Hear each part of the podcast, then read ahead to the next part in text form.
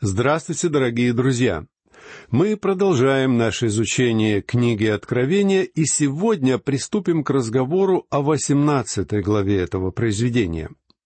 В семнадцатой и восемнадцатой главах нашим взором предстают два Вавилона. Вавилон из семнадцатой главы — это религиозный Вавилон, который символизирует оставившую Бога церковь, которой придется вступить в период великой скорби. А Вавилон, фигурирующий в 18 главе книги Откровения, это политический и экономический Вавилон. Этот коммерческий центр мира будет пользоваться любовью земных правителей, в то время как вероотступническая церковь испытает на себе всеобщую ненависть, что мы уже увидели при изучении 17 главы. Впавшая в отступничество церковь будет уничтожена земными царями – а политический Вавилон погибнет в результате Божьего суда при возвращении Христа. Эти два Вавилона являются двумя разными городами. Я лично считаю, что таинственный Вавилон из 17 главы — это город Рим. И когда в самой середине великой скорби этот Вавилон падет, мировой религиозный центр будет перемещен в Иерусалим потому что, как мы знаем, именно в Иерусалиме лжепророк выставит образ Антихриста для всеобщего поклонения. Что же касается коммерческого Вавилона, то я думаю, что это будет древний Вавилон, возрожденный для того, чтобы занять место коммерческой столицы мира. Этот город станет главным и последним оплотом политической власти зверя. Всего несколько десятилетий тому назад казалось невероятным и даже фантастичным, что мировая власть и могущество могут вновь переместиться на Ближний Восток. Однако все изменилось с тех пор, как мир столкнулся с энергетическим кризисом и полной зависимостью от нефтяных месторождений. Теперь страны Ближнего Востока получили в свои руки потрясающее могущество так как вследствие роста цен на нефть основные богатства этого мира оказались сосредоточены в данной области земного шара. Так что данные территории вполне могут стать коммерческой столицей мира. И этот великий коммерческий центр будет уничтожен при втором пришествии Христа. Среди представителей консервативного богословия встречаются разные мнения относительно возможности возрождения древнего Вавилона к жизни. Откровенно говоря, лично я многие годы был уверен, что Вавилон не может быть восстановлен. Однако сегодня я изменил свое мнение и вполне допускаю такую возможность. Но я не думаю, что этот возрожденный город будет стоять на месте нахождения древнего Вавилона. Дело в том, что русло реки Ефрат переместилось примерно на 30 километров от места расположения того древнего Вавилона. Пророк Исаия пишет в 13 главе своей книги, в стихах с 19 по 22, о том факте, что древний Вавилон должен быть возрожден к жизни и снова уничтожен. И именно это уничтожение обсуждается в 18 главе книги Откровения, которую мы читаем сейчас. В этой главе мы увидим суд над коммерческим Вавилоном, а также познакомимся с той реакцией, которую вызывают данные события на небесах и на земле. Гибель Вавилона вызывает два диаметрально противоположных друг другу отклика. Реакция представителей экономических кругов отражает их невыразимые сострадания и сожаления. Для них это будет трагедия невиданных масштабов, потому что гибель этого города станет полным крахом для всего мира бизнеса. Но совершенно другой отклик демонстрируется небесами, где царят радость и веселье по поводу того, что справедливость и святость Бога наконец получили свое подтверждение. И это будет означать конец греховному пути людей на этой земле, а также окончание периода великой скорби. Ну а сейчас давайте начнем изучение текста этой главы. Восемнадцатая глава начинается со сцены появления нового ангела, который приходит с небес с посланием. После сего я увидел иного ангела, сходящего с неба и имеющего власть великую. Земля осветилась от славы его. Здесь нам опять встречается иной ангел. В четырнадцатой главе уже фигурировали шесть подобных ангелов, каждый из которых обладал особенными и неповторимыми чертами. В данном случае ангел является особым, хотя и безымянным посланником Бога. Он наделен великой властью и силой, что подразумевает, что он обладает более возвышенным положением по сравнению с остальными ангелами книги Откровения. И здесь он произносит особое послание. Прочтем второй стих. «И воскликнул он сильно, громким голосом, говоря, Пал, пал Вавилон, великая блудница, сделался жилищем бесов и пристанищем всякому нечистому духу, пристанищем всякой нечистой и отвратительной птицы. Еще в восьмом стихе четырнадцатой главе этого произведения мы встречали предсказание о предстоящем падении Вавилона. И другой ангел следовал за ним, говоря, Пал, пал Вавилон, город великий, потому что он яростным вином блуда своего напоил все народы. Но по сравнению с тем ангелом, ангел из восемнадцатой главы обладает гораздо большей властью. В его словах «пал», «пал Вавилон, великая блудница» вновь используется такая грамматическая форма, которая повествует о грядущих событиях так, словно эти события уже произошли. Когда Бог утверждает, что нечто должно произойти, мы можем говорить об этом так, словно эти события уже случились. Именно такую неотвратимую неизбежность имеет все сказанное Богом. В программе и плане Бога все это задумано столь же определенно и непреложно, как если бы данные события уже произошли. Все дело в том, что Небесный Отец знает конец от самого начала.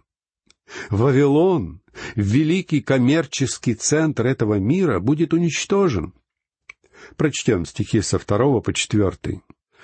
И воскликнул он сильно, громким голосом, говоря, «Пал, пал Вавилон, великая блудница, сделался жилищем бесов и пристанищем всякому нечистому духу, пристанищем всякой нечистой и отвратительной птицы» ибо яростным вином блудодеяния своего она напоила все народы и цари земные любодействовали с нею, и купцы земные разбогатели от великой роскоши ее. И услышал я иной голос с неба, говорящий, «Выйди от нее, народ мой, дабы не участвовать вам в грехах ее и не подвергнуться язвам ее». Этот стих показывает, что Божьи люди будут оставаться в мире до самого конца. Но это, конечно же, не относится к церкви, которая будет удалена из этого мира еще до наступления великой скорби. Так что в течение периода скорби у Бога будут люди на этой земле. Уже не раз мы с вами задавали этот вопрос. Сумеют ли они выдержать все выпадающие на их долю испытания? Сумеют ли они сохранить верность Христу? Да, друзья мои, им удастся выдержать. Вспомните, что Бог отправился в путь, имея 144 тысячи своих людей. И к концу великой скорби он тоже подойдет, имея 144 тысячи. Это напоминает нам притчу Господа Иисуса, которая повествует о пастыре, отправившемся в путь сотни овец. Одна из его овец отстала и заблудилась, однако пастырь не желает довольствоваться тем, что он остался с девяносто девятью овцами, он все равно должен привести к концу пути сотню овец. Поэтому он отправляется на поиски своей несчастной, заблудшей овцы. Здесь, в этом стихе, мы слышим слова самого Божьего Сына. Еще до наступления суда он вызывает свой народ из Вавилона, и это напоминает физическое избавление Лота из нечестивого города Содома. Точно так же, как Лот получил предостережение оставить Содом, чтобы избежать огненного дождя, Божьи люди будут предупреждены об опасности. Слово Божье говорит нам в книге Второзакония в четвертой главе стихах тридцатом и тридцать первом. «Когда ты будешь в скорби, и когда все это постигнет тебя впоследствии времени, то обратишься к Господу Богу твоему и послушаешь гласа Его. Господь Бог твой есть Бог милосердный, он не оставит тебя и не погубит тебя, и не забудет завета с отцами твоими, который Он клятвою утвердил им.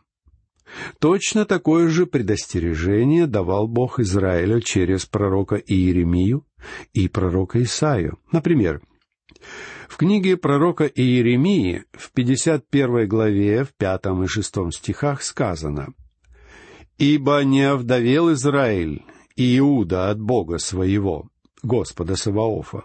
Хотя земля их полна грехами пред светом Израилевым. Бегите из среды Вавилона и спасайте каждый душу свою, чтобы не погибнуть от беззакония его, ибо это время отмщения у Господа. Он воздает ему воздаяние. Выходи из среды его, народ мой, и спасайте каждый душу свою от пламенного гнева Господа. Это предостережение имеет две составляющих. Во-первых, дети Израиля не должны были иметь никакого общения с грехами Вавилона. И во-вторых, они должны были выйти оттуда до начала суда. Я полагаю, что это имеет весьма понятное применение для нас сегодня и должно стать нам предостережением. И дело не в том, что Бог не сумеет уберечь своих людей от этого часа. Просто Он хочет, чтобы мы были отделены от греха и не предавались нашему ветхому естеству, но пребывали в духе. Если мы сами не дадим отпор грехам в нашей жизни, в этом мире, если мы сами не оставим эти грехи и не раскаемся в них, сам Бог будет вынужден работать с ними. Либо Он осудит грех уже сейчас, и либо Его кара будет ждать нас на судилище Христа. Бог дает нам возможность осудить наш собственный грех сегодня. Апостол Павел пишет в первом послании к Коринфянам в одиннадцатой главе в стихах тридцать первом и тридцать втором. «Ибо если бы мы судили сами себя, то не были бы судимы. Будучи же судимы, наказываемся от Господа, чтобы не быть осужденными с миром. Как же мы можем осудить собственные грехи? Ответ дается в первом послании апостола Иоанна в девятом стихе первой главы. Если исповедуем грехи наши, то Он, будучи верен и праведен, простит нам грехи наши и очистит нас от всякой неправды.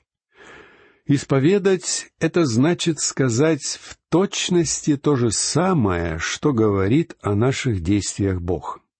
Исповедать — это значит принять точку зрения Бога и сказать, «Господи, я согласен с тобой.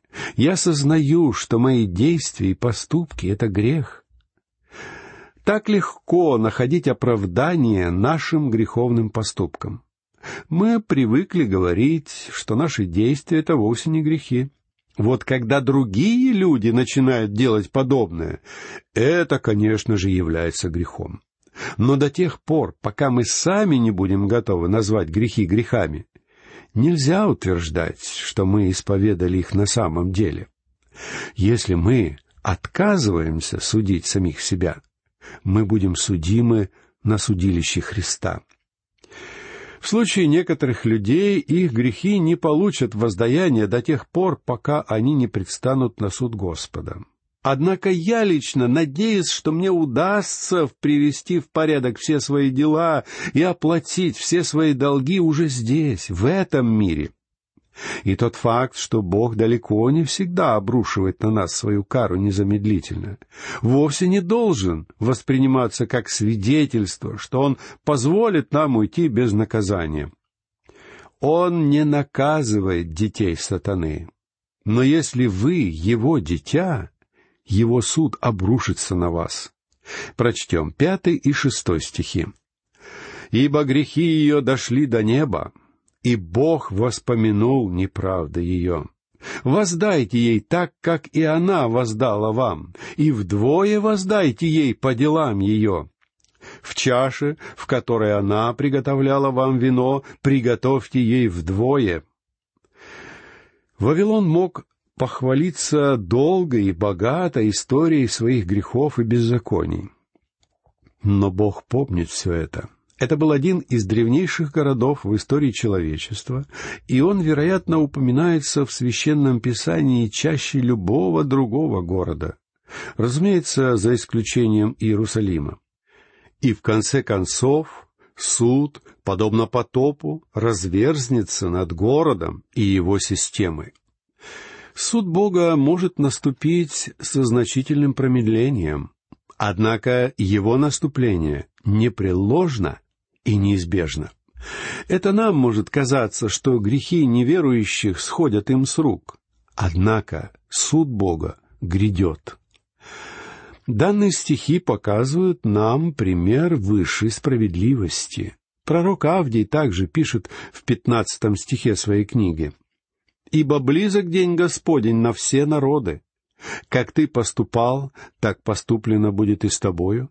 Воздаяние твое обратится на голову твою. Чаша беззакония наполняется до краев. И когда это происходит, ее содержимое приходится пить всем тем, которые радовались безнаказанности собственных злодеяний. Друзья мои, это и есть справедливость. Бог праведен и справедлив в том, что он делает. Прочтем седьмой и восьмой стихи. «Сколько славилась она и роскошествовала, столько воздайте ей мучений и горестей. Ибо она говорит в сердце своем, «Сижу царицею, я не вдова и не увижу горести». Зато в один день придут на нее казни, смерть и плач, и голод, и будет сожжена огнем, потому что силен Господь Бог, судящий ее. Вы видите, что благоденствие Вавилона ослепило его, не дав ему увидеть приближение Божьего суда. Но этот стих заставляет нас ощутить внезапность его гибели.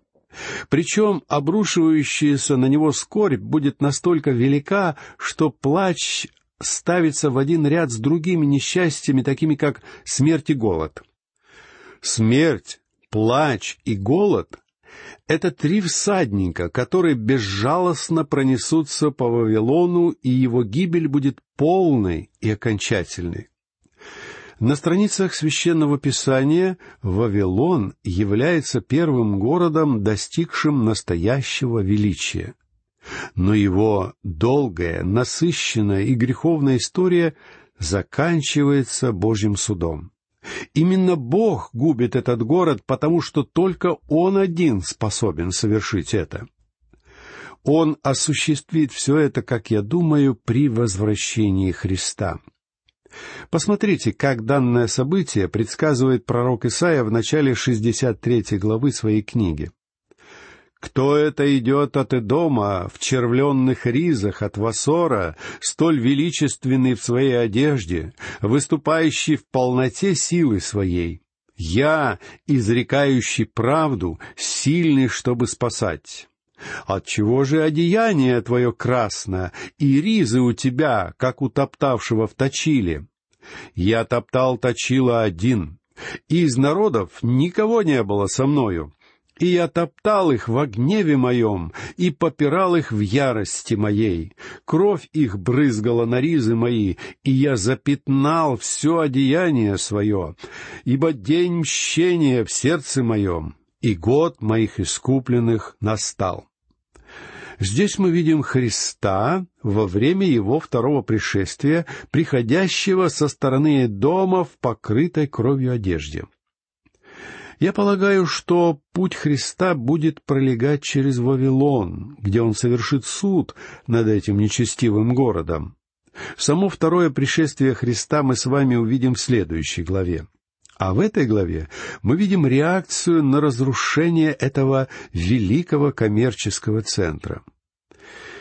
В мире будет царить страх и отчаяние, и мы еще увидим всех тех, кто будет участвовать в этом траурном шествии. Но одновременно с этим на небесах будет царить радость по поводу того, что суд над Вавилоном состоялся.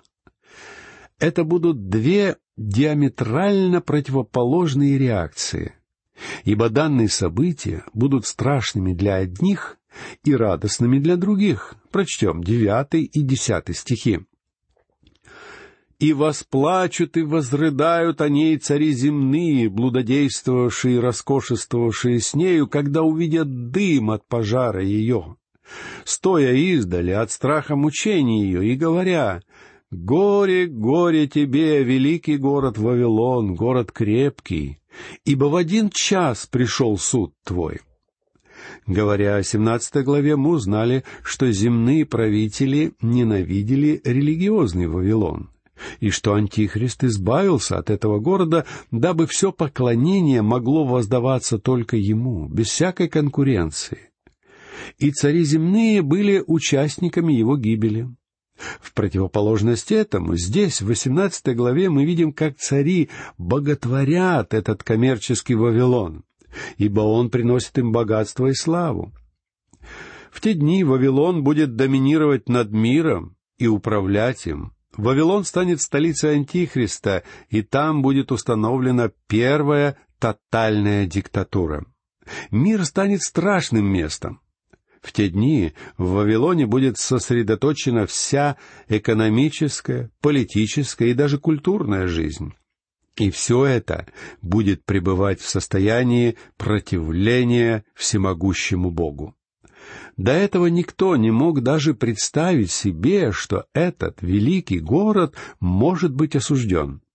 Тем не менее, к заходу солнца Вавилон будет представлять собой не более чем тлеющие руины. Когда эта весть разлетится по миру, сначала мир будет изумлен, а затем начнет стенать, Весь мир охватит плач, когда Вавилон окажется низвергнут. Этот суд случится в течение одного часа, напоминая мгновенное разрушение, вызываемое ядерным оружием.